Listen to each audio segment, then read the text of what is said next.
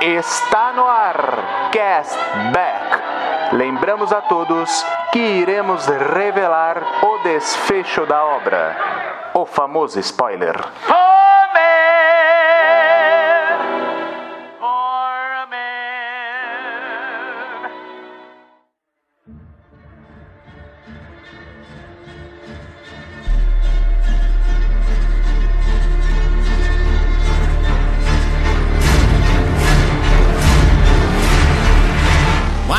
Quinta, mais um hype. Sejam bem-vindos, castbackers. Eu sou o John e hoje a caçada começa porque nós estamos aqui para falar de Prey, ou em português, O Predador, a Caçada. E é claro que para esse papo sensacional eu não tô sozinho, tô aqui com o meu amigo Eduardo Schneider. Fala galera, e como diria Jorge Benjó, minha mãe me chama Comanche. ah, moleque, tem, tem uma, pior que tem uma música do, do Jorge Ben que se chama Comanche mesmo. Então, tudo a ver Caraca, com o filme. Show de bola, show de bola.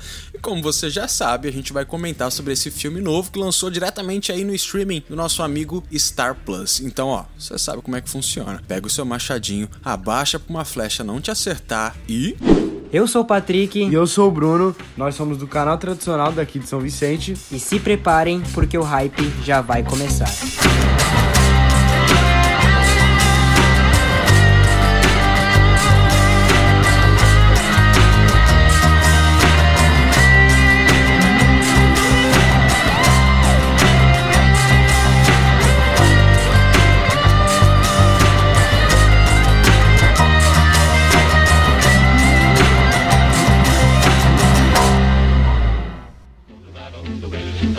know I, my God's talking. rattle, said he would ride on the wind and tide.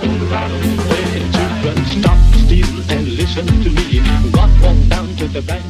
E antes da gente entrar nesse papo, só lembrar vocês das nossas redes sociais. Então todas são castbackp, esse pezinho de podcast. Então lá no Instagram, lá no Twitter, lá no TikTok, todas são castbackp, beleza? E ó, no final desse episódio a gente faz um compiladão aí das nossas opiniões e dá uma nota. Então você sabe como é que funciona. Se for 8 ou acima, né, uma média ali de 8 para cima, ele é Great Scott. Então ele é muito bom. Uma homenagem aí ao nosso querido Doc Brown de Volta pro Futuro, que futuramente a gente vai ter uma coisa especial sobre ele. E se ele for uma nota, uma média abaixo de 8, ele é Beef Tannen. Não é recomendável assistir o filme, beleza? E também a gente está com uma nova tradição, uma nova cultura aqui no Castback, que a gente faz uma leitura de mensagens no final do episódio. Então fica até o final aí se você deixou uma mensagem, porque a gente vai ler a mensagem dos ouvintes lá no finalzinho e comentar também um pouquinho, beleza? Eduardo Schneider, na semana desta gravação, eu fui, tive a honra de pela primeira vez em uma cabine de imprensa de ninguém mais, Rapaz, ninguém menos saiu. que She-Hulk. Saí da toca, cara. Finalmente consegui sair da toca. Porra, rapaz, tava difícil sair, rapaz. Nunca combinava esses horários. Os complicado. Esse aí foi à noite, foi aqui perto, né? Foi em São Paulo ali, foi no Shopping Marketplace em São Paulo. Eu falei, cara, esse eu tenho que ir. Eu tava hypado num nível absurdo que essa série da She-Hulk aí. Fazia tempo que eu não me animava com alguma coisa do MCU assim, tanto, igual eu pra essa série. E eu fui lá assistir quatro episódios de She-Hulk. A série tá saindo aí semanalmente. Cada episódio tem em média ali 30, 35 minutos. Na data que a gente tá gravando já saiu o primeiro, mas eu já recebi aí, né? Quatro semanas adiantado aí de conteúdo. Um mês de, de She-Hulk. Um mês de She-Hulk, cara, pra, não, pra ninguém botar defeito, cara. Encontrei o nosso amigo Lucas lá do. Três é demais. Três é demais, exatamente. A gente gravou um episódio com eles lá sobre a franquia Oceans, né? O, o Onze Homens e um Segredo. Onze Homens e um Segredo. Sensacional. Encontrei ele, trocamos uma ideia lá. Foi muito bacana, ele me deu uns toques ali como é que funciona a cabine de imprensa, porque aquilo ali é todo um universo diferente, né, cara? E olha, foi maneiro pra caraca. Eu gostei muito de She-Hulk. Eu dei um. Fiz uns comentários lá no Twitter, coisa que eu quase nunca faço, mas eu fiz lá. Gostei bastante, só que eu, eu reparei, principalmente no, nos States, lá, lá nos Estados Unidos, a galera tá reclamando e falando que a She-Hulk, a série, ela tá vindo com uma pegada. É um termo que eu, eu, sinceramente eu não tinha escutado antes, eu tô ouvindo bastante agora. Que eles chamam de Ant-Man. Não é Homem-Formiga, não. É tipo contra-homem, sabe? Contra a masculinidade. Por quê? Porque a She-Hulk, pra quem assistiu aí, ela vai numa pegada Fleabag, tá ligado? Então, uma pegada feminista, com uma crítica mais ácida, com as piadinhas ácidas, assim. E tem uma galera, cara, que tá se sentindo ofendida. Fala, nossa, como assim? Coisa horrorosa. Cara, simplesmente um absurdo. Um eu absurdo. também acho. E combina muito com o filme que a gente vai falar hoje também, porque aconteceu a mesma coisa lá com, com o filme do Prey, cara. Porque eu chamaram a, a, a atriz lá, inclusive, de Índia Potira, para poder Caraca. desprezar. E, pô, como é que essa Índia Potira vai vencer o Predador e não sei o quê. Aí começaram a comparar com a Sarah Connor e com a Ripley. Ah, porque isso aqui que é mulher e não sei o quê. Aí você vai ver. Aí tem uma mistura de misoginia, tem uma mistura de racismo, né? Porque a, a atriz é de origem né, indígena, então tem esse problema também. Então é uma palhaçada total. E a gente vê isso, cara, toda hora. Toda hora tem essas palhaçadas. Se você pega um personagem que é branco nos quadrinhos e bota o personagem como negro ou bota como mulher, tem sempre esse tipo de reclamação. E são sempre os mesmos, cara. São sempre os mesmos. E vem com aquela historinha: não, não, não sou racista, não sou misógino. Mas é que, pô, eu quero meu personagem daquele jeito. Aí quando faz a, a modificação ao contrário, ninguém tá aí enchendo o saco, entendeu? Então, cara, é uma bobajada total. E fica difícil. Você ter até vergonha, a gente que produz aí conteúdo de cultura pop, dá até vergonha de, ser, de se chamar de nerd e, e ser igual esse tipo de gente, cara. Porque aqui no Brasil a gente chama até de nerdola, né? Esse tipo de, de pessoa. Porque, porra, é uma palhaçada total, cara. Não tem nada a ver, entendeu? Você faz um filme do Predador tão legal, uma franquia que quase foi morta em 2018, porque aquele. O Predador é horrível, entendeu? É que a gente tava até conversando em off de uma, essa coisa de explicar, às vezes, muita mitologia ali do, né, do, da criatura e tal, do, do ser extraterrestre, às vezes não é bom, cara. Às vezes uhum. você precisa de uma coisa mais simples. E nesse filme, eles criaram uma coisa que depois a gente vai falar mais à frente, que é uma, uma expansão pra franquia que pode gerar muita coisa aí. Muito spin-off aí pode ser gerado a partir dessa ideia que tiveram para esse filme. Então, eu discordo completamente dessas bobagens que falaram e vamos falar, na maioria da, desse episódio, vocês vão ver, a gente vai falar bem do filme, porque foi uma revitalização maravilhosa da franquia. É uma galera muito chata, né, cara? Eu sei que eu não, não acompanho muito esse universo, mas Sandman também teve algumas trocas de etnia. A galera tava reclamando: nossa, vocês estragaram a minha infância, porque se eu não me engano, a morte nos quadrinhos ela é branca, né? Pálida, e aí na série ela é uma mulher preta, né? Uma mulher negra. E aí tava todo mundo reclamando: não, nossa, cara, sabe? Vai arranjar o que fazer, meu irmão, tá ligado? É uma adaptação, cara. Ninguém precisa ser tão chato quanto você na hora de fazer uma. Exato. Uma série. E no caso da She-Hulk, cara, e não tanto no do Prey, mas no caso da She-Hulk, as coisas elas são feitas com um público específico, entendeu? Então, assim, nem tudo que é feito precisa agradar exatamente, sabe? Esse cara, igual você chamou aí, que a gente chama o Nerdola, sabe? O cara que cresceu ali em volta dos. Não, cara, às vezes ele quer só agradar um público ali que gosta de uma comédia bacana de 35 minutos, sabe? Que um público mais leve, voltado, no caso da She-Hulk, pra um público mais feminino e tal. E tá tudo bem, saca? Nem tudo, tudo é feito para mim, nem tudo é feito pro Edu, nem tudo é feito pra, pra você, entendeu? E, Sim, cara, cara, Passa batido. Se você não gostar, passa batido, cara. Exatamente, exatamente. Não precisa, não precisa ficar ter... enchendo o saco dos outros, não. Não precisa ter opinião sobre tudo, cara. As pessoas têm essa mania que tudo tem que dar opinião, entendeu? E é meio complicado. E você vê que esse tipo de gente, cara, é... sem querer aí entrar muito em política, mas é esse tipo de gente, você sabe em quem vota, né?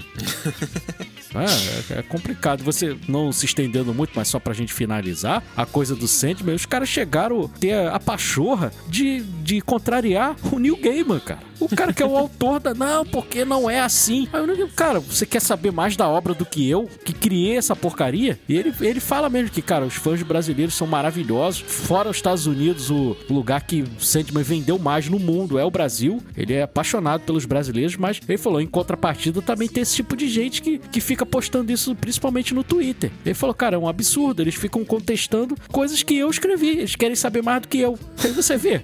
Não, não, você está errado. Quem é você para falar de Sandman. Porra, só o criador da, da, da, daquele universo ali riquíssimo. Que você pode gostar ou não do, do New Gamer, mas, cara, não tem como contestar uhum. a qualidade de escrita do cara, né? De, de invenção de, de universo. O cara é genial, entendeu? Uhum. Você pode não gostar do tipo de narrativa narrativa, mas não tem como dizer que ele não é um gênio, cara. É do, dos escritores aí de quadrinho, de, de roteiro para outras, né, outras mídias, cara, ele é um dos caras aí que tá no topo ali da cultura pop, né? Uhum, Junto sim, com o Alan Moore ali, cara, são dois que, né, são reverenciados aí e vão continuar sendo porque são dois gênios. O Alan Moore mais mal-humorado, né? É, tem um jeitão. não gosta, não. O Alan Moore não tem, tem um conversa. jeitão, ele não gosta de. Por exemplo, a resposta que ele daria a esses caras chatos assim, ele já mandaria logo a merda, uhum. entendeu? Ele não tem muita paciência, não. Ele não tem paciência com a DC, vai ter paciência com esses bunda mole aí. Mas o New Game é um cara mais, né, mais polido e tal, mas também não tem, não tem como ficar, é, porra, dando muita moral pra essa gente, porque, cara, isso é tudo lixo. O Alan Moore é, é, muito engraçado, porque, pra quem não sabe, o Alan Moore ele fez o Watchmen, né? E aí ele fez um personagem muito desprezível, assim, bem. Ele criou o personagem para as pessoas olharem e falarem assim: nossa, que personagem odioso, que é o Rorschach, né? E aí o Alan Moore começou a ir nos eventos e viu as pessoas idolatrando o Rorschach. É. Ele falou: meu, vocês não entenderam nada, cara. É o, o Capitão Nascimento fazendo? aí. É, entendeu? Tipo, cara, pelo amor de Deus, lê o bagulho direito? Tal. Aí ele se decepcionou tanto, cara, que ele abandonou. Ele desistiu, né? Ele é desistiu, cara, porque realmente é complicado. Os caras querem deturpar a própria obra, a sua própria criação, entendeu? Querem, né? querem pautar uhum. o, que, o que é verdade, o que é mentira, sendo que quem sabe é quem criou. Exatamente. É, é um absurdo. Mas vamos partir pro, pro Prey aí, que esses caras não merecem muito, muita pauta, não. Exatamente.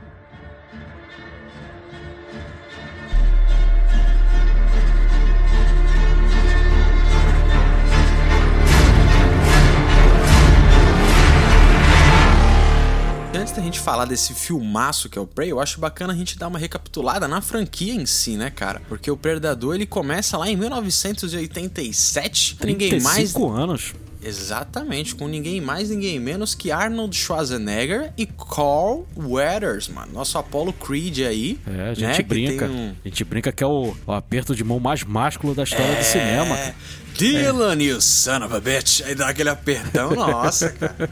É maravilhoso, cara. Porra. É. E é um filme, é, cara, você pegar é uma história bem simples do, do Predador uhum. de 87. Não tem muita coisa rebuscada. Ele não explica muito o que, que é, é né, aquele ser. É você entende que é um ser que tá ali de outro planeta que veio para caçar o que tem ali no, no, no, planeta Terra, tipo um caçador mesmo, e, e, o ser humano é a caça e ele tenta escapar. É só isso o filme. Não tem, não tem muita coisa. O, o que ganha o que, né, o que torna essa, essa franquia tão boa é a ambientação. Uhum. A ambientação do, do Predador é uma coisa maravilhosa. Você fica nervoso ali com o que vai acontecer, entendeu? Porque você também, você, como principalmente no primeiro, você não conhecia nada, você tá meio que aprendendo ali junto com o Schwarzenegger. Então, né, você fica muito tenso para saber o que, que vai acontecer. Você não, não sabe mesmo. E, e você vai aprendendo junto com ele ali. E aí tem aquela coisa da visão de calor, aí o cara começa a passar lama no corpo, né? E, e aprendendo como que ele consegue ficar meio que invisível ali, o Predador. É uma coisa bem simples, mas como é tão bem contada, né? Se torna aí uma franquia que 35 anos depois a gente tem um filme dela aí. Sim, sim, é aquela coisa, a ambientação, é aquelas câmeras que ficam mostrando nada, assim, porque é, ele fica invisível e tal, e aí você tem o um barulhinho dele, né? Aquele aquele estalarzinho que ele tem. Eu acho que a construção, né, desse mito, né, a construção do vilão principal é algo sensacional, cara. Porque você tem traços ali que acompanham durante toda a franquia, ela sendo boa ou ruim. O predador ele sempre se mantém uma coisa, né? São o feixezinho de laser ali com três, aquela cabeça dele com a comprida assim, tal, bem, bem plana. Eu acho isso sensacional e isso foi estabelecido desde esse primeiro filme aqui, cara. Isso é maravilhoso, sim, a visão sim. térmica, né? Uhum. E depois é também explorado no 2 ali. Tem muita gente que não gosta, mas eu sou fã desse 2. Gosto muito lá com o nosso querido Danny Glover, né? A gente tava brincando, né, John? O, parece o, o Murtog lá do, do Máquina Mortífera enfrentando o Predador. Então, é. cara, como não gostar do Murtog enfrentando o Predador, cara? Eu acho fantástico ali, mistura com, com o pessoal do tráfico de drogas, pô. Né? Eu acho mó barato esse uhum. filme. E a gente vai falar aí, eu vou falar aí no, no determinado fato, esse Prey tem ligação direta com o Predador 2. Então, ainda tem isso também, ainda tem essa, essa expansão aí da, da franquia aí com, com um determinado fato aí que algumas pessoas repararam e outras não. Mas aí a gente vai falar aqui no cashback. Maravilha. E ele, pra quem não sabe, ele também não me falou ainda, então eu tô agoniado pra saber o que, que é isso. De repente tu até sabe, né? E... Uhum. Mas aí vamos, vamos fazer esse suspense aí para você ficar aí até o final, galera. E aí depois do 2, você tem o Alien versus Predador, que eu, sinceramente, são dois Isso filmes, aí pra né? Mim até ignoro. Eu prefiro é... o quadrinho lá do Predador uhum. contra o Batman do que o Alien versus Predador, cara. É, mas esse filme é bem ruimzinho, assim, cara, é bem porcaria. É, é. E, e depois tem o Predadores, né? Que é. Eu lembrava desse filme, eu tava até comentando em off. Eu lembrava desse filme com muito carinho, porque ele é de 2010. O plot, o plot é até interessante. Tem o Adrian Brody lá, que ganhou o Oscar com pianista. Né? Tem um plot interessante, mas a execução não, não é das melhores, né? Venhamos e convenhamos. É, tem o Marshall Ali, tem o Lawrence Fishburne, tem Danny Trejo, tem Alice Braga nesse filme. Tem um monte de ator assim bacana, sabe? Mas a direção peca muito, o roteiro é bem ruinzinho, cara. E as falas desse filme, Edu, eu não sei se você lembra, eu assisti não ele. Lembro, cara. Eu vi no cinema cara. também esse filme. São falas assim horrorosas, é, um negócio é que você fala, Jesus. É aquele filme quando você chega no McDonald's, você sai do cinema, né? Chega no uhum. McDonald's para fazer o lanche, você já esqueceu dele, cara. Acabou, então, é. o filme é de é. 2010, né? Então, uhum. pô, são, são 12 anos aí, cara. Eu já não lembro mais nada dele. E é o filme que eu só vi essa vez, é engraçado. Eu só vi essa vez no cinema para nunca mais, entendeu? Não precisa ver de novo, não. É igual esse o Predador aí do Shane Black, né? Que, eu, uhum. que putz grila também, 2018. pra mim. Esse aí, esse filme ele quase acabou com a franquia. Uhum. Eu achei, sinceramente, John, eu achei que a, a franquia ia demorar mais um pouco para ter outro filme. Eu também, porque são quatro aninhos só, né? O Predador de Shane Black é de 2018. É, e, e tinha projeto para esse filme sair no cinema. Só que aí é, esse filme era, era, tava sendo feito pela Fox, né? Só que aí teve essa coisa da compra da, da Fox pela Disney e tal, aí o projeto foi engavetado e, e ressurgiu agora como um projeto de streaming. Eles estão precisando de catálogo mesmo e acabou que, que saiu no streaming. E, cara, vou te falar que se tivesse saído no cinema, teria dado uma graninha, uhum. entendeu? Porque a primeira semana ali pouca gente ia ver, porque, né, esses de 2018 tem uma afundada, mas, cara, o boca a boca ali ia fazer com que na, a partir da segunda semana ali, esse filme desse uma bilheteria. E pra gente foi ótimo aí, a gente que é assinante aí do Star Plus, cara.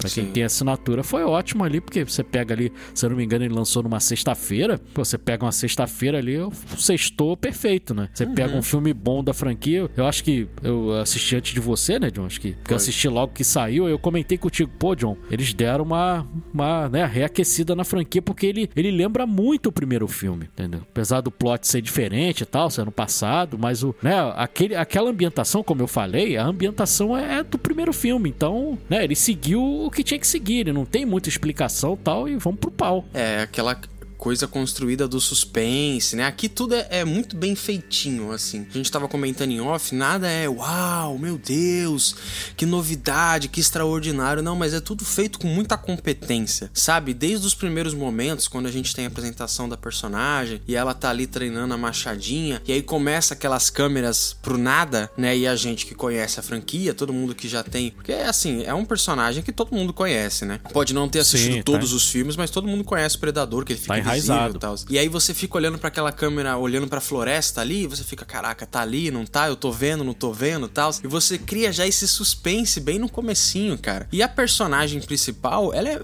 é muito bacana. Eu gostei muito dela. Na verdade, foi a única personagem desse filme que eu gostei. Tem poucos personagens. Inclusive, eu não vi quanto que custou esse eu gostei filme. também. É ele, é, ele é bem bacana. Eu não vi quanto que custou esse filme, mas ele deve ter sido barato, cara. Porque... Deve ter sido barato, sim são poucos atores ali, se desenvolve mais na questão da tensão e da caça, né? Isso é muito bom, é o que a gente quer ver, cara, sabe? É porradaria. Sim. E não tem nenhum ator famoso, famosíssimo. Não, é. Né? A, a Amber Midhunter e tal, já fez outras coisas e tal, mas não, não tem, não foi nada de destaque. E ela como a... Eu não sei se pronuncia Naru ou Naru, eu não, não, não tenho certeza, mas vou chamar de Naru. Ela tá, cara, tá muito bem, muito carismática essa atriz, cara. Ela que é de origem Sioux, ela não é Comanche, né? E é muito interessante. O filme ele se passa no século XVIII, 1719, né? Então tem essa coisa de levar pro passado e aí tudo fica diferente porque não tem a tecnologia de hoje, no, é, o armamento ali, né? A arma de fogo ali era uma coisa muito restrita a alguns países, né? Então, e, e é um filme dirigido pelo, pelo Dan Trachtenberg, lá que fez o Rua Cloverfield 10. A gente mencionou lá no episódio de Elvis lá do John Goodman, né? Que ele poderia ter feito o papel do, do Tom Hanks, né? E, uhum. e o John John Goodman tá nesse Rua Cloverfield 10, é um filme muito bom, cara. O Rua Cloverfield 10. Então, quando eu fiquei sabendo que ele era o diretor do filme, já me deu, né, uma, uma certa uhum. esperança. Eu falei, pô, esse cara consegue fazer uma boa ambientação. Porque o Rua Cloverfield 10, ele fica passando aquele filme praticamente todo dentro daquele bunker, né? Sim. E ele, e ele consegue fazer uma boa história ali. E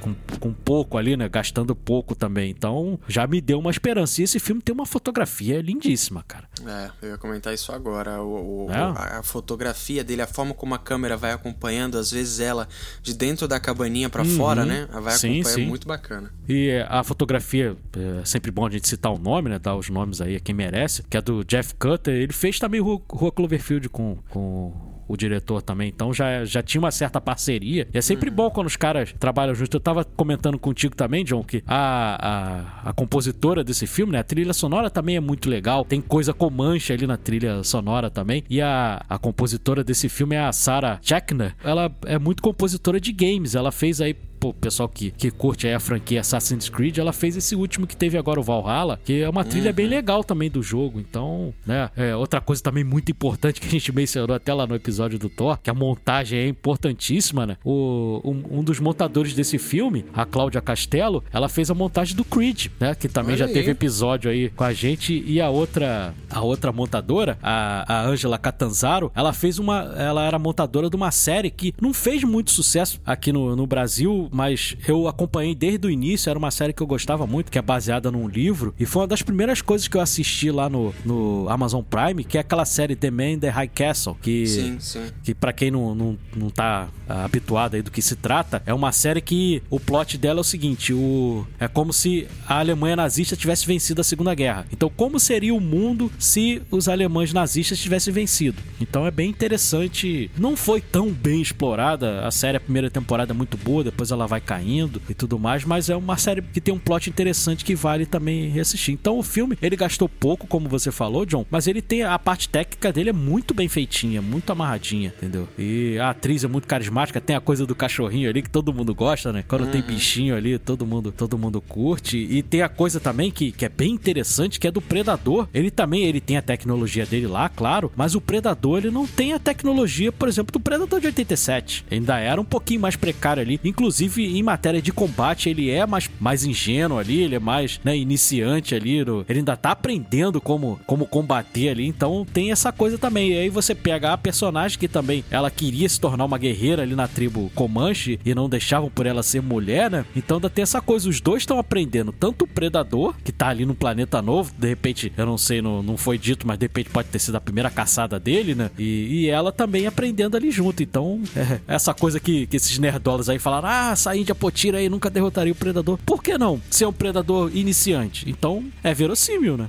É, exatamente. E ela não se afasta muito de uma Sarah Connor, não. A Sarah Connor era magrela, cara. Beleza que o negócio dela era arma e tal, mas. Sim, o primeiro é, filme ela era uma mesma. garçonete, cara. Exatamente. A Sarah exatamente. Connor era protegida lá pelo Kylo Reese, né? Uhum. Ela era mais a, a, aquela mocinha mesmo. Ela não era uma, uma combatente. Ela foi aprendendo com, né, com as dificuldades. Aí você pega já no, no, no Predador, no, no Exterminador do Futuro 2, aí ela já tá bombadaça, tá fortaça. Aí já é outro personagem. Mas o do primeiro primeiro filme, cara, entendeu? É diferente da, da Ripley. A Ripley sempre foi fodona desde o do começo, né? Mas a, a Sarah Connor não. A Sarah Connor era até franzina, cara. Ela era magricelinha ali, cara. Era uma, uma menina para ser salva no primeiro uhum. filme. Depois não. Depois ela é, estava chutando bundas aí. Era pra ter uhum. ido até o final lá do, da nossa Copa PDS, mas a Xoxana não deixou, né? Mas tudo bem. Xoxana é braba. Xoxana é complicado. E é o que você comentou. É, ela é uma guerreira, né? Você acaba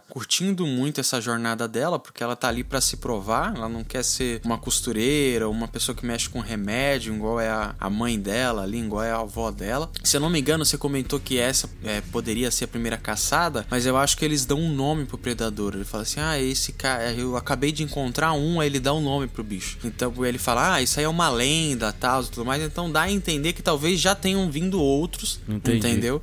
E aí meio que conseguiram matar, ou enfim, mataram todo mundo, ele foi embora, mas ele tem uma lenda ali sobre esse bicho que ela viu. Então pode ser outros, assim. Eu amaria ver um meio que na idade da, da, da pedra assim mesmo, sabe, cara? Os é. Tutankhamon lá e uhum. pau quebrando. Seria legal pra caraca. Uma pegada meio Capitão Caverna, assim. Seria. É, abre uma possibilidade, cara, uhum. absurda, porque deu certo você jogar ele no passado ali, que a gente tava comentando, John. Você pode fazer aí no Japão feudal. Sim, né? sim. Você pode jogar lá no, no Império Romano. Velho entendeu? Oeste. Velho você faz Oeste. aquela pegada. Eu amo essa, esse tipo de mitologia que é tipo assim, os experimentos de Hitler, sabe? Aí você, de repente, uhum. tem um uhum. predador num laboratório ali nazista durante uhum. a Segunda Já Guerra. Pensou? Seria maneiro, pô, vai seria da hora. É, tem um filme que é até meio dessa pegada que é aquele Cowboys e Aliens, né? Que tem até é, o Daniel é. Craig, né?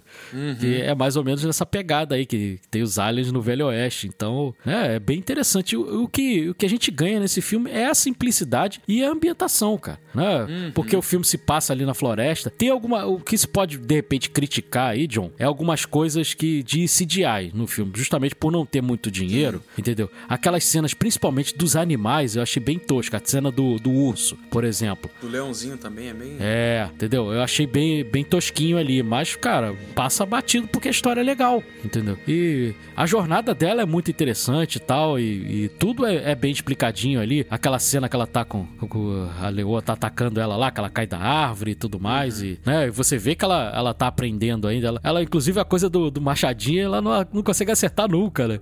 É engraçado isso no, no começo do filme ali, e aí depois ela dá um jeito de amarrar a machadinha para poder jogar, e, e aí ela começa a ficar habilidosa com isso, que ela cria quase que uma nova arma, né? Sim, ali sim. E, e fica diferente. E o Predador com, com os poderes dele lá, né? Com, com as coisas dele, mas também primitivas. Então fica bem interessante essa, essa mescla ali. E, como a gente já disse, deu uma revitalizada bem, bem interessante pra franquia. E agora, eu acredito, cara, daqui a pouco a gente tá vendo outro filme aí de, de Predador, porque agora voltou com tudo. Sim, total, total. E o Predador, como sempre, né? Eu não lembro se em 2018 foi, mas nesse ele é a, foi feito uma roupa, né? Então fica bem, você sente a presença dele na cena. E uma coisa que eu acho bem legal nesse filme também, a gente comentou das características marcantes do predador, dele conseguir ver é, o, o, seu inimigo ali, a sua presa pela leitura de calor, tal, essas coisas, ficar invisível. É muito bacana, em todo filme tem isso, quando o protagonista ele vai descobrindo aos poucos ali como é que funciona o predador, né? Então ela, desde lá no começo do filme, ela dá uma planta para um cara que foi atacado por um leão, né? E aí o isso. sangue dele esfria muito. Ele fala, pô, tô com muito frio. Aí fala, não, calma, tal. É melhor ficar com frio do que morrer e tal. E aí você já mata, você fala, putz, é isso aí que ela vai usar. Porque se ele vê, sente o calor é. do corpo, né? A plantinha. Então é muito bacana você ver essa construção no filme, como ela é formada. Em questão do CGI, é, é bem ruinzinho mesmo. para quem mexe com essas coisas, eles sempre falam que o mais difícil a se fazer num CGI é água, né? E a cena é, é feita justamente na água, nessa cena, né?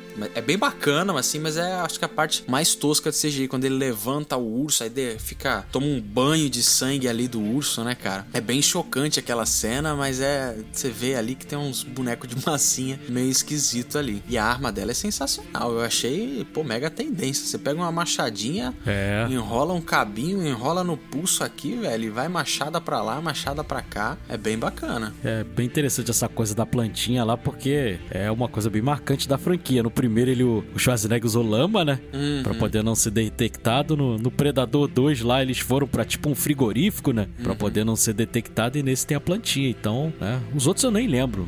Predadores, é, os outros, eu, sinceramente, não, vou ser sincero, como eu, eu foram os que eu vi. Por exemplo, o Alien vs Predador 2, eu nem vi, cara. Ser sincero, eu, não, nunca nem assisti. Eu entendeu? não lembro de quase nada. Ah, eu lembro que no de 2010 eles usam aquele flare, sabe, de, de chamar helicóptero na guerra. Uhum. É tipo um incendiário, assim. Eles usam aquilo para confundir e tal, mas é bem tosquinho. É, é interessante a coisa de eles usarem vários nativos né, no elenco. Isso é, uhum. é, né, é bem interessante. E é a forma da representatividade orgânica, né? Que é aquela coisa que a gente gosta, ele tá ali no roteiro, não é aquela coisa forçada que você tá apontando, quase que apontando o dedo, né? Olha, aqui temos um nativo americano que não, não precisa, né? A história é feita de uma forma orgânica, entendeu? É, é muito bem feito, mas em contrapartida, é, os atores que escolheram não são muito bons. Por exemplo, o ator lá que faz o irmão dela, o Taab, né? O, ele tem até um nome que é, que é mais feminino do que masculino, que é o Dakota Beavers. Cara, eu achei ele muito ruim, entendeu? Ele não passa. Primeiro que ele não, não passa o que ele tem que passar, que seria essa relação mais próxima com a irmã, entendeu? Eu não consigo ver uma, um carinho muito, né, muito grande ali entre os dois na, na atuação ali, entendeu? Ficou meio, meio a desejar ali e era uma coisa importante para a história, né? Essa relação do irmão com a irmã, né? É, o o sentimental da relação acaba falhando, né? Porque a menina, ela também não é, nossa, uma digna de Oscar, mas ela é boa no que ela faz, ela é competente ali. E aí, quando chega o menino, ele tem a habilidade emocional de uma porta, né? É, então, bem, às vezes, ele tá falando combina, ali, você cara. fica. É, aí você não sabe quando ele tá bravo, quando ele tá zoando, quando ele tá triste, quando ele tá empático com a situação da irmã, né? Porque aquela hora do leão, quem matou o leão foi ela, né? Não foi ele. É que ela não recebeu o prêmio porque ela bateu a cabeça ali e dormiu, entendeu? Mas assim, só que você não consegue sentir isso, porque o moleque realmente ele é bem ruinzinho, assim. Aquele outro também que rivaliza com ela, também dentro da tribo, também é bem ruim, entendeu? Que depois ela Sim. dá um, umas porradas nele também, é bem, é bem fraquinho. Os próprios franceses também que aparecem ali durante a história, uhum. né? Também não são, não são muito bons ali. E, cara, era muito importante essa relação com o irmão, até para você sentir o peso emocional lá, mas na frente, quando ele fosse sacrificar por ela. Exatamente. Entendeu? E como ele não atua bem, quando teve aquela cena para mim, ah, tá, beleza, tranquilo, não me gerou peso nenhum. Talvez se o cachorro morresse, eu é, ficaria eu mais chorava. sentido Pô, do que, mais. né, do que do que ela. E, e muita eu vi também muita gente reclamando, John, do, do terço final ali do filme, da batalha, porque realmente a batalha ali, entendeu? É uma coisa mais básica mesmo, não, não tem nada muito grandioso ali. E, e teve gente que achou que essa curva de desenvolvimento dela foi muito rápida, entendeu? Em contrapartida ao, ao que é o predador. O predador praticamente ele se manteve estagnado na evolução dele, né? Ele não evoluiu muito do começo do filme até o final, mesmo ele tendo enfrentado um urso e tendo enfrentado ela em algumas situações. E, e tem gente que reclama também dessa coisa do dessa né, conveniência do roteiro, que é toda vez que o predador vai pegar ela acontece alguma coisa, é, entendeu? a gente, ela do nada. É, né? a gente reclamou muito isso lá no episódio de do Jurassic World Domínio, que né, toda vez que, que os personagens estavam em perigo acontecia uma coisa assim por do nada. É muita conveniência de roteiro isso, entendeu? Mas são coisas que, cara, por conta da ambientação muito boa, você acaba deixando passar, porque a proposta desse filme também, vamos ser sinceros, não era ser uma coisa grandiosa, né? Era uma coisa ali para entreter mesmo, é um entretenimento, não é, como você disse, John, não é para ganhar um Oscar, entendeu? É uma coisa para te divertir. E o filme, cara, ele consegue, pelo menos me entreteve assim no, durante a história toda. Foi, foi bem, bem satisfatório, porque a gente sabe que esses filmes que vão direto pro streaming normalmente não é nada muito é. espetacular, né? Tirando uhum. aí uma, um, um, irlandês do Scorsese, que, né, foi uma coisa mais grandiosa, mas normalmente é uma coisa mais basicona. Que na minha época de garoto era muito aquela coisa de filme para que sai direto no DVD ou que sai direto no VHS. Tinha muito disso, que não, você não, tinha, não via no cinema. comédiazinha meio é. nada a ver. É, assim. Inclusive, a própria franquia, e uma outra franquia que é muito grande, que também tem muitos filmes, que é a do Sexta-feira 13, ela tinha algumas que nem saíram no cinema aqui. Saiu direto e era o rei da locadora. Entendeu? Então tem muito disso também, filme para. que antigamente era filme para TV e filme para o cinema. Esse filme é claramente, apesar de a proposta inicial dele era para cinema, mas depois você vê com a redução de orçamento, é um filme para streaming mesmo, cara. Não, não tem muita coisa. Talvez se eles fizerem, né, continuarem nessa toada e, e ambientarem o, o, Predador em outras épocas, aí vai ser uma coisa com mais, mais grana, né? Porque já que deu certo, de repente pode ser que, que eles deem uma, uma melhorada aí, mas é muito satisfatório, cara, pelo, pelo dinheiro que gastaram. Relou, é, gerou um falatório bem grande, né? É, você via na, nas redes sociais o pessoal comentando muito, a ponto de a gente não tava pensando em gravar sobre esse filme e acabou que a gente incluiu aí no nosso calendário o Prey porque a gente, as pessoas estavam querendo saber sobre ele. Né? E, e, muita gente que não tinha assistido, eu comentei com muita gente que tem gente que nem sabia que, que ia lançar um filme do Predador. Quando eu avisei, gente que é fã do Predador e ficou sabendo que ia ter, ficou enlouquecida e acabou vendo e gostando também. Eu tenho um amigo lá no Twitter, John, o Diego, flamenguista aí doente aí, que é fã assim absurdo. Ele é muito fã do, do Chuck, lá do, do do Brinquedo Assassino, e ele é muito fã da franquia Predador. Ele era um, ele já era diferente do resto do pessoal, ele era um que tava esperando sair esse filme. Tanto que quando saiu, eu marquei logo ele aí, o Diego. Já tá lá disponível, ele assistiu e, e curtiu pra caramba também. E ele é fã, assim, muito mais até do que eu. Eu gosto muito da franquia, principalmente do primeiro e do segundo, mas não sou um fã inveterado do, do Predador. Ah, meu Deus do céu, não perco nada. Eu gosto tal, mas, cara, esse filme foi uma surpresa assim, muito grata. É, é igual você tava comentando a questão, né, dele não, não ser um filme de Oscar, tá? mas eu acho que o principal objetivo dele ele cumpriu. Qual que é? É você dar um respiro para essa franquia, né, cara? Que é uma franquia com uma baita ideia legal, entendeu? Com uma primícia bacana pra caramba que tava se afogando em más escolhas, sabe? Em más direções, em más decisões ali e tal. E agora, finalmente, você teve um. Entende? Tipo, bom, agora sim a gente teve um filme bacana, bem executado. Eu acho que seria muito bacana ver esse filme no cinema, né? Você comentou que tem uns que você vê claramente.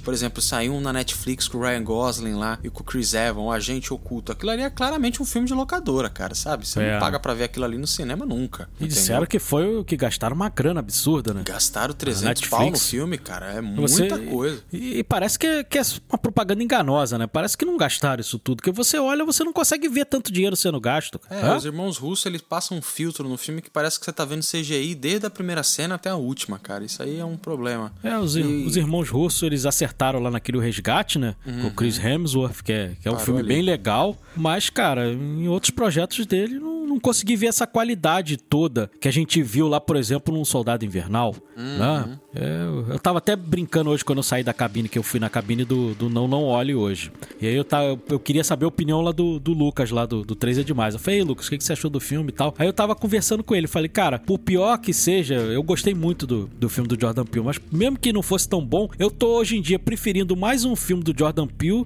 do que um filme lá do Taika. Então, uhum. mais, mais Jordan uhum. Peele do que Taika, porque pelo menos te gera uma discussão. Entendeu? Sim, sim, exatamente. E, e é interessante, eu, eu, mencionei a franquia Sexta-feira 13, mas esse filme, é, esse elenco de apoio aí, me lembra muito esses filmes de, de slasher, porque é. aquele elenco de apoio parece que só serve para ser morto. Só pra morrer mesmo, pode crer. Entendeu? Não, porque não tem muita serventia ali durante a história, né? E, e acaba que só serve para isso mesmo. É aquele, aquele pessoal lá, o, o, os franceses e tal, eles só tem uma coisa, João. Agora eu vou falar aquela coisa que eu, que eu te, te disse. Porque tem aquele, aqueles franceses. Você vai reparar que teve um que perdeu a perna. Sim. Não perdeu? Sim. E aí ela pede pra. Ele pede pra, pra. Ela meio que cauteriza a perna dele e tal. Uhum. E aí ele ensina pra ela como usar arma de fogo. Sim né? Ah, você faz isso tal, é aquela coisa bem arcaica, né? Porque você bota pólvora tal, pô, demora isso. um século para você dar um tiro, o predador tá chegando ali não ia dar tempo de fazer nada, né? Uhum. Se fosse. É meio inverossímil ali aquela, aquela situação. Mas aquela arma ali, ô John, é importantíssima pra franquia, sabe disso? Sei não, cara. A última cena, tu lembra como terminou o, o Predador 2? Não, de Ele tá, assim, ele tá lá dentro da nave, né? Enfrentando o Predador, né? Eles vão para dentro da nave lá do Predador. Uhum. E aí ele consegue, justamente com a arma do do, do, do predador, ele consegue matá-lo. E aí, uhum. assim que ele mata, aparecem os outros predadores. Hum. E aí ele fala: pode vir um por um agora né? Porque sim, eu me lembro, sim, eu tava sim. no cinema vendo essa. pra caraca essa cena. eu, tava, eu tava vendo essa. Eu, eu fui assistir esse filme no cinema, Joe. Quando apareceu aqueles, aquele monte, você viu o pessoal fazendo esse cinema. Putz, como se fosse, agora fodeu, né?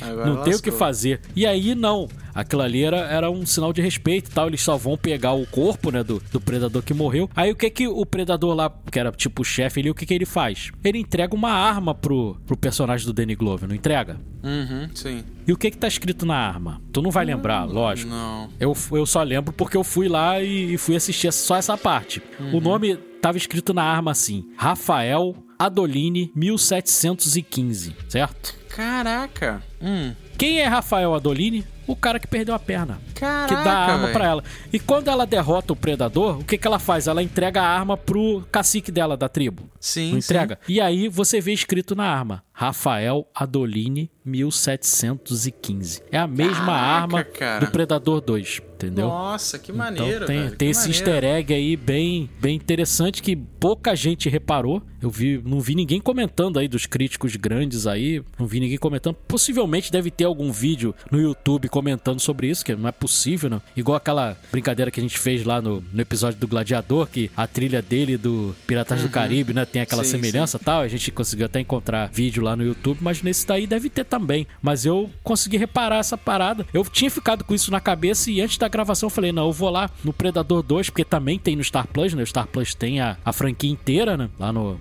no serviço de streaming deles. Aí eu falei, pô, eu vou lá verificar isso. E realmente é a mesma arma. Aquele personagem. E aí eu fui no IMDB também, né? Eu falei, agora vamos ao IMDB para confirmar. E realmente, o, nome do personagem é Rafael Adolini, interpretado pelo Bennett Taylor. Então tem ligação mesmo com aquele predador lá do outro filme. Agora, como que essa arma foi parar na mão do predador? A gente não sabe, né?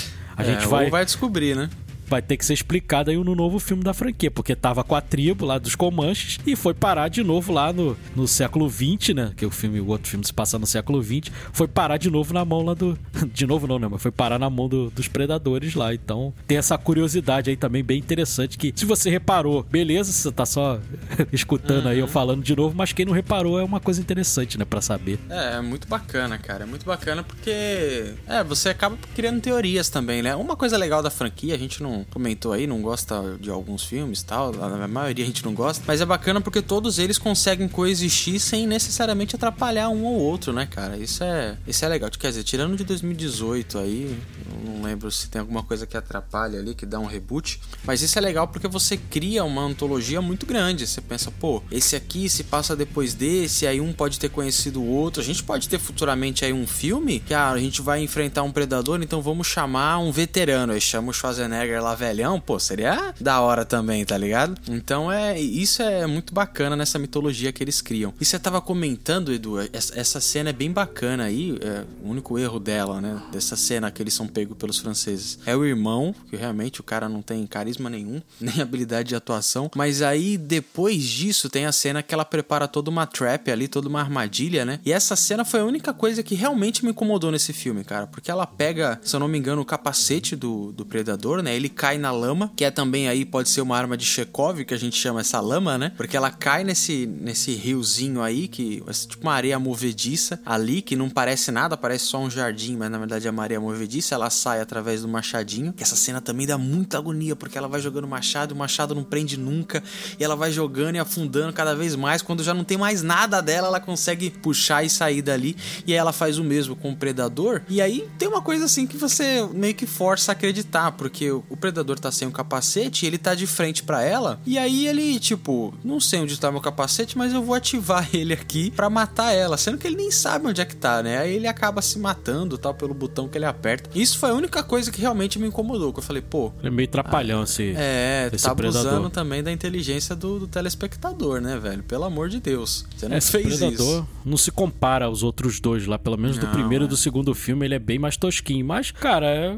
o filme ele meio que deixa isso, isso bem claro, porque quando uhum. ele vai uhum. enfrentar aquele urso ali, quando vai enfrentar a cobra, você vê que ele é meio tosquinho. Sim, que sim. ele não tem. E a própria arma dele é mais primitiva do que, do é. que a do, dos outros. Então tem a tecnologia, obviamente, porque é uma civilização mais avançada em matéria de tecnologia do que a nossa, mas ainda não é a tecnologia lá de duzentos e tantos anos depois, né? E é bacana porque o visual dele é um dos mais legais, né? Porque ele tem um capacete de osso ali, que parece ser osso gostei. da própria espécie dele. É muito maneiro, cara. É, não, é muito. E quando o cara usa menos CGI e vai mais pra você, né? uhum. né? A coisa da maquiagem ali é perfeito. Como foi feito muito no primeiro filme, né? Eles não usavam efeitos especiais. Era a sim, criatura sim. ali, alguém tipo fantasiado ali, né? Pegaram um cara gigante para fazer, né? E tinha até boato de que o Van Damme tinha, né? Tinha é, sido. Boatos não, ele participou da pré-produção. Ele só saiu no meio porque ele descobriu que o rosto dele não ia aparecer, né? Mas tem é, foto do Van Damme com a roupa do Predador tal, lá no Agora, agora só, só uma, uma coisa curiosa, John. É que, pô, o Van Damme ele é baixo, né? Ele não é, é um cara alto. Como é que eles, eles deviam ter que usar algum truque de, né, de, de câmera ali para parecer que, tipo, o que fizeram lá com o Michael B. Jordan, né? Pra ele Sim. parecer mais alto lá no Creed, porque ele realmente ele é baixinho, né? Uhum. Você vê que ele é um pouquinho maior do que o Bolo Yang, né? Lá do, do Grande Dragão Branco, e o Bolo Yang é nanico, né? É. É ele, é, ele é um pouquinho maior do que a Gretchen lá, né? Comparando ali, a Gretchen é baixa, né? Então você vê que. E, pô, e o Predador, o cara que foi mais utilizado no filme, o cara é um gigante, né? É, é muito alto, cara de dois metros e tanto de altura. Porque a criatura pede isso, né? Pede uma coisa uhum. gigantesca. Porque, pô, você pega do lado do Schwarzenegger, tem que ser alguém muito gigante para parecer grande, né? O Schwarzenegger, ao contrário da, da, da, da Naru, ela, porra, ela é pequenininha, franzininha. O Schwarzenegger não, o Schwarzenegger é um monstro, cara. Fisiculturista, Mister Universo, né? Então, mas... É, é sempre Mas a coisa da criatura ver. é muito legal. É muito legal quando usa a criatura com maquiagem, né? Uhum. Fica muito legal. Quando mistura com CGI, aí... No, no próprio 2 tem um, um CGI ali nessa cena que eu comentei da arma, tem um CGI lá quando as criaturas aparecem, cara, aqui no, eu, eu tava revendo, não é legal, cara. É bem, é bem tosco, entendeu? Você vê que ali que tem um, um plano sobre plano ali para parecer que tava ali, mas você vê que não tá, entendeu? Tá bem. Você olha aquilo ali, você vê que não dava para tocar o que tava, o que tava ali. É bem, tava em outro plano, muito mal feitinho. É, mas pra época passou, porque é outra época, pô, o filme né, de trinta e tantos anos, então cabia pra época. Envelheceu até bem, cara, porque o Predador de 2010 eu tava reassistindo, nossa, ele tem umas piadas assim horrorosas. É, tem uma né? hora que um dos pregadores fala. Isso eu não lembro ele, nada, né, um sinceramente, dos, não. Um dos, dos presidiários lá pega ele e fala: Ah, eu vou te matar, seu boiola espacial. Você fala, nossa, gente. Sabe, é, tipo, uns negócios assim que não, quinta não vira, série, cara. Na época já não era nível, mais né? engraçado. Hoje em dia, então, piorou, cara. E aí é, é bem ruim. E esse é bacana, eu gosto muito dessa, dessa coisa do, quando o filme usa essa parada meio Davi versus Golias, sabe? Você pega a Naru, ela é baixinha, pequenininha, esguia e uhum. tal. E aí o Predador, aquele cara gigante, a prova de bala. Tem uma cena muito maneira com o francês pega a arma assim e boy, tipo, na cabeça dele atira e morre, né? Porque a bala bate, bate no volta. osso e volta. Isso é maneiro pra caraca. E ela com habilidade, né, cara? Fazendo ali as armadilhas, pegando a machadinha dela, usando o cachorro. Isso é maneiro pra caraca, cara. Mal Sempre que tem isso em filme. Mal comparando, John, é tipo o Vietcong contra o exército americano no, no Vietnã, cara. Exatamente. Na guerra do Vietnã, né? Porque em matéria de armamento, obviamente, uhum. os Estados Unidos tinham muito mais, né? Tecnologia uhum. de armamento, pois tinha napalm, tinha porrada de coisa. E os caras era só ali fazendo armadilha, escondendo no meio da floresta e conseguiram vencer a guerra, entendeu? Uhum. Então, então você vê, na vida real é possível, entendeu? Se, sim, se sim. os Vietcongs derrotaram os americanos, por que, que a Naru não pode derrotar o Predador? Então é Exatamente. possível, cara. Então não, não, é nada impossível como os nerdolas falaram aí, não. Índia Potira é o cacete, pô.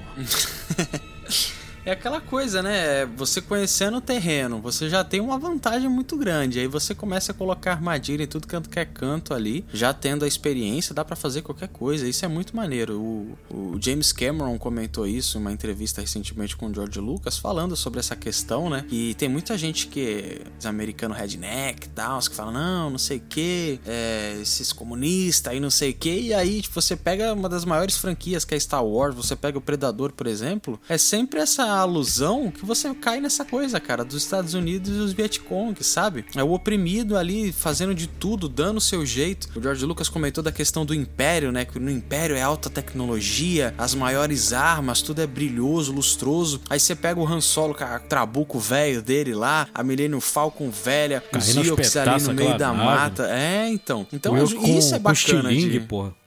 É, exatamente. O Chewbacca com uma besta. E isso é bacana de assistir, sabe? Quando eu você vê isso, é dos legal. Yoks, só pra deixar claro aqui. Ah, é? Eu, eu, eu gosto do, fã, não, Eu cara. gosto, inclusive, do Caravana da Coragem, que é o filme, né? O spin-off deles, entendeu? É aquela coisa também, John, que a gente tava mencionando, inclusive no episódio do Rock, você mencionando qual era o teu favorito, porque tem aquela coisa sentimental, né? E é um sim, filme da minha sim. infância, então, pô, o primeiro filme do, do Star Wars que eu vi no cinema foi O Retorno de Jedi, né? E, pô, depois teve o Caravana da Coragem, então tem aquele valor sentimental. Talvez eu revendo hoje, não acho tão bom, né? É melhor ficar com a minha lembrança certeza, da infância. Inclusive, não acho, não tenho acho de nada, eu tenho certeza. É bom ficar, ficar com aquela minha lembrança da infância, aquele gosto, né? Doce na boca, do que rever agora e. Igual um outro filme aí que a gente ia gravar e acabou deixando pra lá, mas deixa quieto. Esse vai ser um, é. um engavetados do cashback. Isso aí é. a gente é. não vai comentar, não. Deixa Ele quieto. vai voltar em outra situação, com outra roupagem. Exatamente, exatamente. E aí a gente tem essa combinação, cara, que eu acho algo sensacional. É, eu tenho uma, uma coisa, eu não sei se você tem essa mesma percepção. Quando um, um filme ele vai direto assim pro, pro streaming, eu tenho um problema, porque se ele for um filme, tipo, ruinzinho, eu falo, bom, foi uma aposta que deu certo. Que bom que foi pro stream, se eu tivesse ido pro cinema, talvez eu teria pegado mais pesado. Mas quando o filme dá certo, fica um, um agridoce, porque você fala, cara, isso numa tela do cinema seria bem legal sabe? Com mais investimento. Porque é Sim. é uma coisa que você falou, o seu amigo aí que, que gosta, o Daniel, né? Que gosta. O tal. Diego, Diego. O Diego, desculpa, o Diego que gosta tal. Mas é um filme pouco divulgado, cara. Sabe? Você Sim. não vê. É nicho, Cara, é nicho. É, quando lança filme da Marvel, toda hora que você tá andando no feed tem um, um comercial diferente, é até chato. Eu fico colocando lá este anúncio, não presta pra mim, porque é toda hora que isso, cara. E aí você pega um filme desse que é bacana, que revitaliza a franquia, você quase não vê divulgação, porque Sim. tá num acesso exclusivo a um serviço de streaming. A gente vive Sabe? numa bolha, cara. Uhum.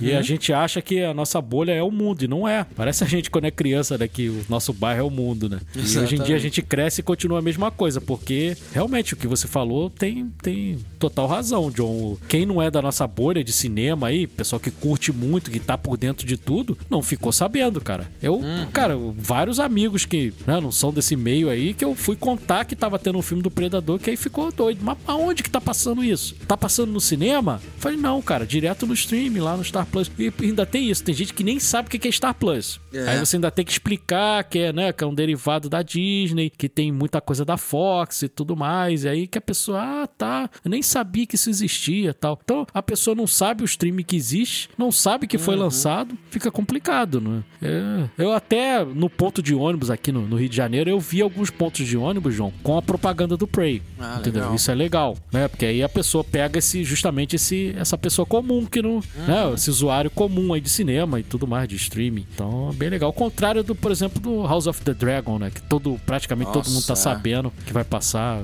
E é uma série, né? Exige muito mais Sim, do público sim. do que um filme. Uhum. O pessoal tá muito mais ligado do que, pô, um filme da franquia Predador, né? Não é qualquer coisa, não é uma franquiazinha ali de fundo de quintal, uma franquia já de Uhum. quase 40 anos aí de vida. Tem seu fã, né, cara? E muita gente criticou semana passada ou retrasada, teve uma conferência da Warner Discovery, né? E muita gente criticou o Aslav lá, porque ele comentou que essa coisa de você produzir muita coisa, muito filme direto pro streaming, ela vai acabar. A Warner vai voltar a focar no cinema. E assim, gente, é o, é o certo, infelizmente. Não tem como você ficar gastando, por exemplo, uma franquia como Predador, não sei, de repente uma franquia como Alien e colocar ela direto pro streaming, porque o retorno é muito menor. Sim. Entendeu? Então as, as empresas elas querem mais é ganhar dinheiro lançando pro cinema, cara. E eu, sinceramente, eu não sei se eu acho isso ruim, não, cara, porque cinema é, É. maravilhoso. Não, tem, tem obras que são pra cinema, não tem jeito. Uhum. Esse Predador saiu no stream, legal, beleza. Poderia ter saído no cinema também, mas não fica ruim no stream. Mas, por exemplo, um 007. Sair direto no stream não cabe, né? Uhum. Não, sem Não dá. A família Brócoli, inclusive, brecou, porque a Amazon Prime chegou a oferecer 600 milhões pra lançar direto no stream na época da pandemia. E Uhum. a família Brócoli, né, que é dona dos direitos do personagem, falou que não, que não tinha jeito, que tem que, esse filme é pra cinema. E, e valeu a pena, né? Porque deu Valeu, bilhão. fez uma grana absurda o No Time to Die. E é um filmaço também, cara. Filmaço, filmaço. Fechou bem ali a, bem fase do... Tirando o Rami Malek, o resto do filme é perfeito. A fase do Daniel Craig ficou bacana ali, cara. E é assim, às vezes você tem que lutar, né? Tem que insistir, porque o filme realmente Uhum. é muito bom. É, e que bom, cara, que a gente tem uma franquia revitalizada aí. O próprio, nos- falando de Star Plus, o próprio, a própria franquia Brinquedo Assassino foi revitalizada com a série Chuck, Sim, né, que fez muito recentemente, sucesso. É verdade. né? Então, o Star Plus aí tá bem né, em revitalizar franquias, né? Bem bacana isso. Sensacional, cara. Você dá Transformers pra eles aí também, ver se Uhum. eles dão uma. Aí já não sei. Aí há controvérsias. E aí, vamos pras notas? Mais alguma consideração? Podemos ir pras notas já. Já revelamos aí, né? A coisa bombástica aí já Exatamente. foi. O plot twist do. Não, demos uma de Shyamalan aí, agora já podemos ir pras notas. E aí, Edu, quer começar? Eu começo. Vamos lá, eu começo, posso começar. Manda bala. Prey, o Predador a Caçada, revitalizou a franquia, uma franquia que é muito né, querida pela gente. Eu fui o cara, uma das pessoas aí que fez a, a propaganda do boca a boca pra esse filme, né? Obviamente que não faz diferença nenhuma pra audiência global, mas, né, ali eu eu acredito que, sei lá, umas 10, 15 pessoas aí eu consegui convencer a, a, a ver o filme. Inclusive tem gente que me cobrou episódio do podcast e tá esperando aí sair pra poder ouvir, né? Porque curtiu demais aí o, o filme. Olha aí, que legal. Né? Ele foi muito criticado pelos nerdolas, mas se é criticado pelos nerdolas é porque o filme é bom. Então, né, já tem. É engraçado porque eles, né, fazem essas palhaçadas todas e acabam dando luz porque eles não queriam, né? E acaba as pessoas tendo um pouquinho mais de benevolência com determinadas obras, justamente para contrariar esses babacas, né? O que não é nem o caso do Predador, porque é um bom filme, né? É um filme bem enxuto, né? Foi feito pro stream aí com pouco dinheiro, mas poderia ter ido pro cinema também, com um pouquinho mais de grana, né? Melhorar um pouquinho esse CGI aí. É, de repente, esse elenco de apoio e botar uma pessoa de escalação de elenco um pouco melhor, né? Porque né, não é possível que não tenha todos melhores ali para fazer esse filme. Escolheram muito bem a protagonista, mas o restante é bem ruim. Mas é, é um bom filme, uma história bem contada, é, a ambientação, como a gente falou, muito boa, a fotografia também, a montagem tá muito legal,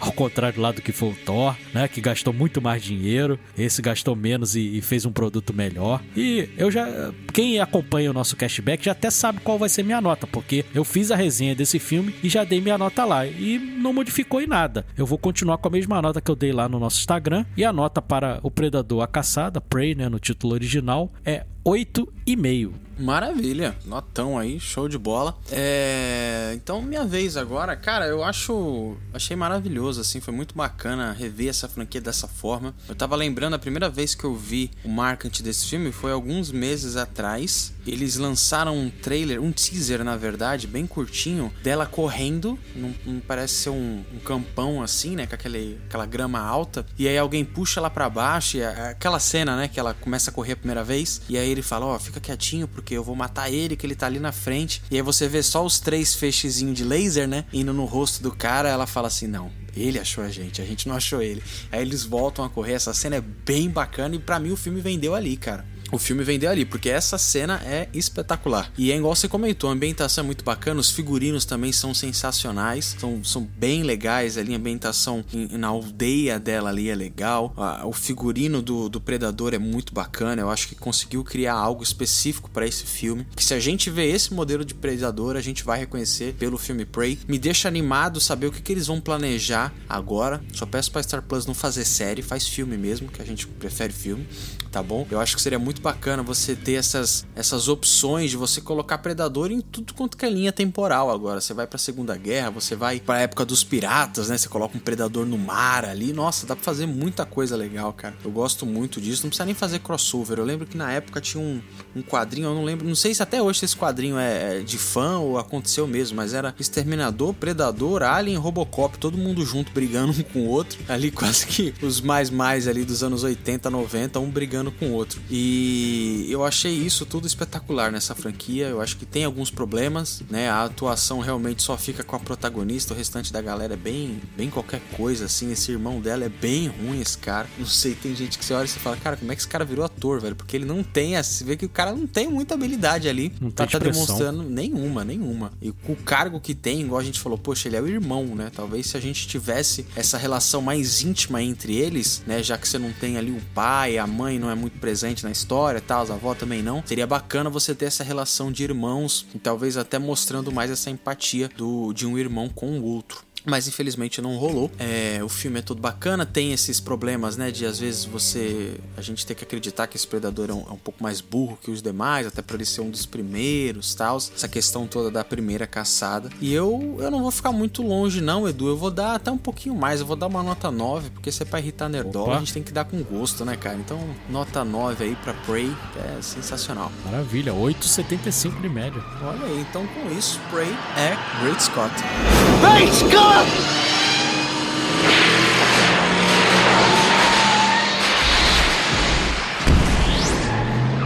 antes da gente ir para a leitura dos comentários, João, mencionar para quem quiser assistir esse filme dublado em Comanche, Olha é só aí, ir nos é extras. É só ir nos extras lá do, do streaming lá do, do Star Plus, que nos extras tem lá o filme todo dublado em Comanche, na língua nativa. Então isso também é bem legal. Eu até vou. Eu que não, não assisti, eu vou reassistir esse filme todo em Comanche. Eu também, eu também. Eu tava até comentando contigo, eu tava comentando com um amigo, eu lembrei o nome dele, é Jonatas, é igual o meu nome dele. E ele, a gente tava comentando justamente sobre isso. Falo, cara, o filme todo na língua nativa, na pegada do apocalipto lá do Mel Gibson, é maneiro, sabe? Porque você emerge ainda mais nessa cultura, nessa, nessa ambientação do filme, né? E quando você me falou que ele tem todo na língua comanche, eu vou ter que assistir de novo, cara. Porque deve ser bem legal. É isso aí. E agora vamos, vamos partir então para as leituras os comentários da galera que postou aí no último episódio. No caso, o último episódio dessa gravação que a gente tá fazendo é o Creed, né? No caso, o Rock Parte 2, que também tem o Creed 1 e 2, que a gente fez esse compiladão dessa franquia maravilhosa. Eu leio um, você lê outro? Pode ser, pode ser. Vou começar aqui com a nossa sócia proprietária. Ó. né? Hoje tem só dois comentários, o pessoal tava devagar lá. Ouviu muito o episódio, é o nosso recordista de primeira semana, Olha mas aí. o pessoal não tava muito afim de comentar não, John. De repente, por causa do Dia dos Pais, o pessoal tava, né, comendo Sim, sim. um churrasquinho e tal, comendo sua carne assada lá, sua massa, no final de semana e aí no- ficou com a barriga cheia, não conseguiu comentar. Mas vamos ler aqui da nossa amiga Neide. Eu panfletei o cashback no serviço, inclusive a primeira parte, porque todo mundo tem que rir do TikTok de academia. e os episódios são legais demais. Boa, Neide. Obrigado. Show de bola. E a outro comentário é da Carol Chaves, cara. Ela comentou lá no pelo Spotify, né, barra Anchor, e ela colocou: "Esse eu perturbei o Edu demais pela continuação. Valeu a pena, concordo com tudo, inclusive com a questão que se não tiver o dedo do Sly em qualquer futuro projeto de spin-off, eu não assisto. Olha aí. Olha, rapaz, foi bem, né? Uhum, bem A, enfática. a aí. Carol tá sempre comentando. Quando ela não comenta no, no Spotify, ela comenta lá no, no Twitter comigo e, e tá sempre. Ela gosta muito quando tá nós três, eu, você e o, e o Rodrigão. Ela curte bastante aí a- essa nova formação aí, essa formação definitiva do cashback, né? Uhum. Isso é, isso é muito bacana, cara. E é é aquela coisa, né? Você fazer uma franquia dessa, né? Que tem, um- tem um representante específico. Sem ele é golpe, cara. É zoado demais. É o condição. famoso Harry Potter sem Harry Potter, né? É, O exatamente. rock sem rock não dá, cara, né? Uhum. Não tem como. Tem como. Eu tô, eu tô com a Carol. Eu falei no episódio, eu tô com ela aí também. Maravilha. Então, ó, se você quer deixar um comentário, pode deixar lá no Spotify, pode deixar no Anchor, aonde você quiser. Pode mandar DM pra gente, pode mandar mensagem lá no Instagram, no Twitter ou até mesmo no TikTok, porque a gente vai estar sempre aqui lendo o comentário de vocês e conversando também um pouco, né? A galera tá sempre deixando os comentários bem legais aí. E se você tiver alguma pergunta, alguma questão, alguma sugestão de episódio, você também pode colocar lá, tá bom? Arroba castbackp, esse pezinho no final de podcast. Meus queridos, então é isso. Muito obrigado pela sua audiência. Até a próxima quinta. Até o próximo hype. Valeu. Valeu, galera.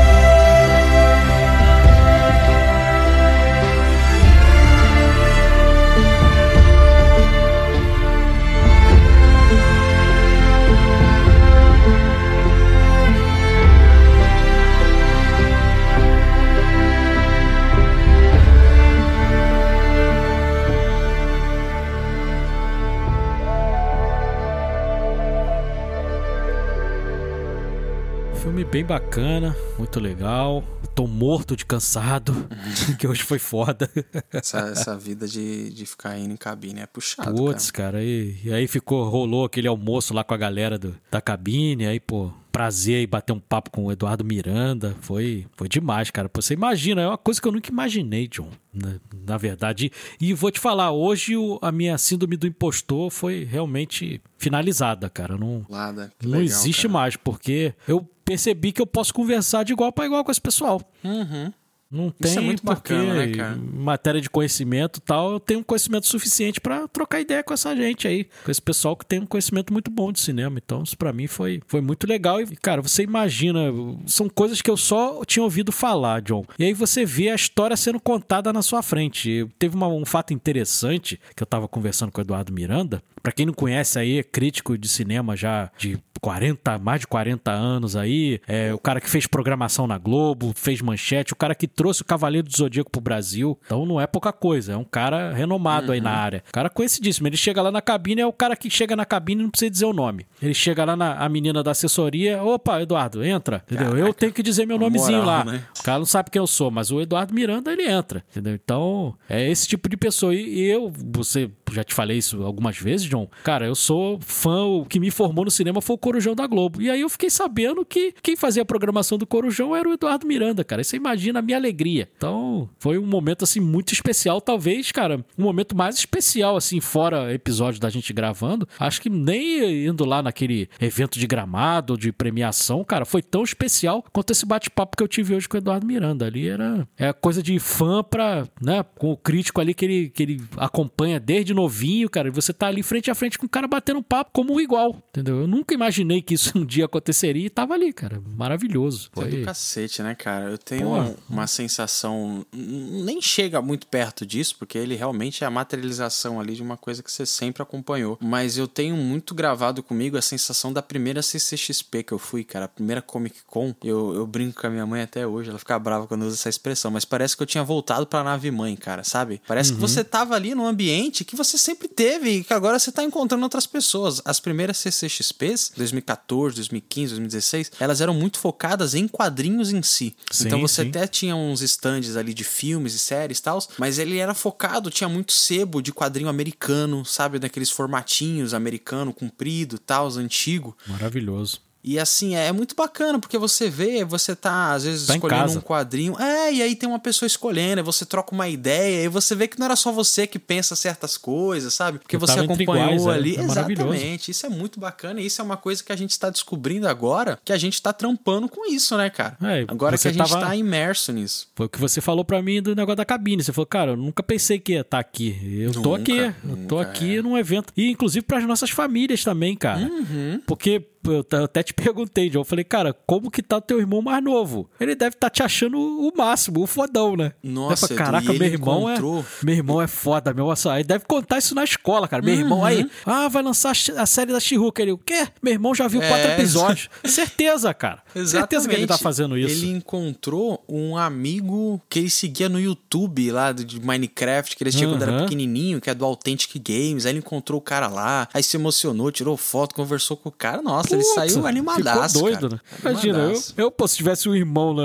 da idade, né, na época Uhum. que tivesse a idade do teu irmão, tivesse um irmão mais velho que estivesse nessa situação, eu ia ficar pagando pau geral, cara, porque É, legal pra é um cacete, mundo cara. que a gente acha que nunca conviveria ali. Eu, eu agora tô com um produtor de conteúdo, gente que tem milhões de seguidores lá, o cara tá sentado do meu lado ali assistindo o mesmo Uhum. filme, né? A gente tá junto ali no mesmo barco, né? Então, realmente é uma, uma sensação que só o cashback mesmo pra pro- proporcionar pra gente. Não tem outra, não. E, e a gente tá chegando rápido, né? na- Tá, nessas situações, chegando. porque era coisa que a gente imaginava, sei lá, pra dois anos de cashback. Uhum. né? E tá acontecendo aí com menos de um ano. A gente tá já aí junto com essa galera aí, pô. E futuramente vai ter, vai ter convidado aí potente aí pro, pro cashback aí, Vou vai rolar. de novo. A gente tá chegando. Entendeu? É. Daqui a pouco, ah, mas e a camisetinha? A gente tá chegando, entendeu? A gente tá chegando. A marca Cashback tá crescendo, graças a Deus. E a gente tá botando fogo nisso aí, velho. Tá botando nitro, porque a gente tá, tá trabalhando de forma empenhada nisso, né, cara? É muito É bacana aí. você ter um feedback muito legal dos ouvintes. A gente tem um crescimento muito bacana de ouvintes no episódio. E isso vai motivando a gente a fazer cada vez mais, cara. Cada vez É mais. isso aí. Em setembro vai vir com toda a força aí. Opa! Não é porque é meu setembro. aniversário, não. Não é porque é só meu aniversário, não. Mas é o aniversário do cashback também, né? Tem essa coincidência aí. Exatamente. Né, do cashback ter lançado o primeiro episódio dia 2 de setembro. E esse é o mês do meu aniversário. Então, é só alegria setembro. Maravilha, talvez começar aí com um quadro novo no cashback. né? Isso, vai, vai ter novidade aí, vai ter, vai ter bastante coisa bacana aí, certeza. Vai vendo. Este episódio foi editado por Alenon Produções Audiovisuais.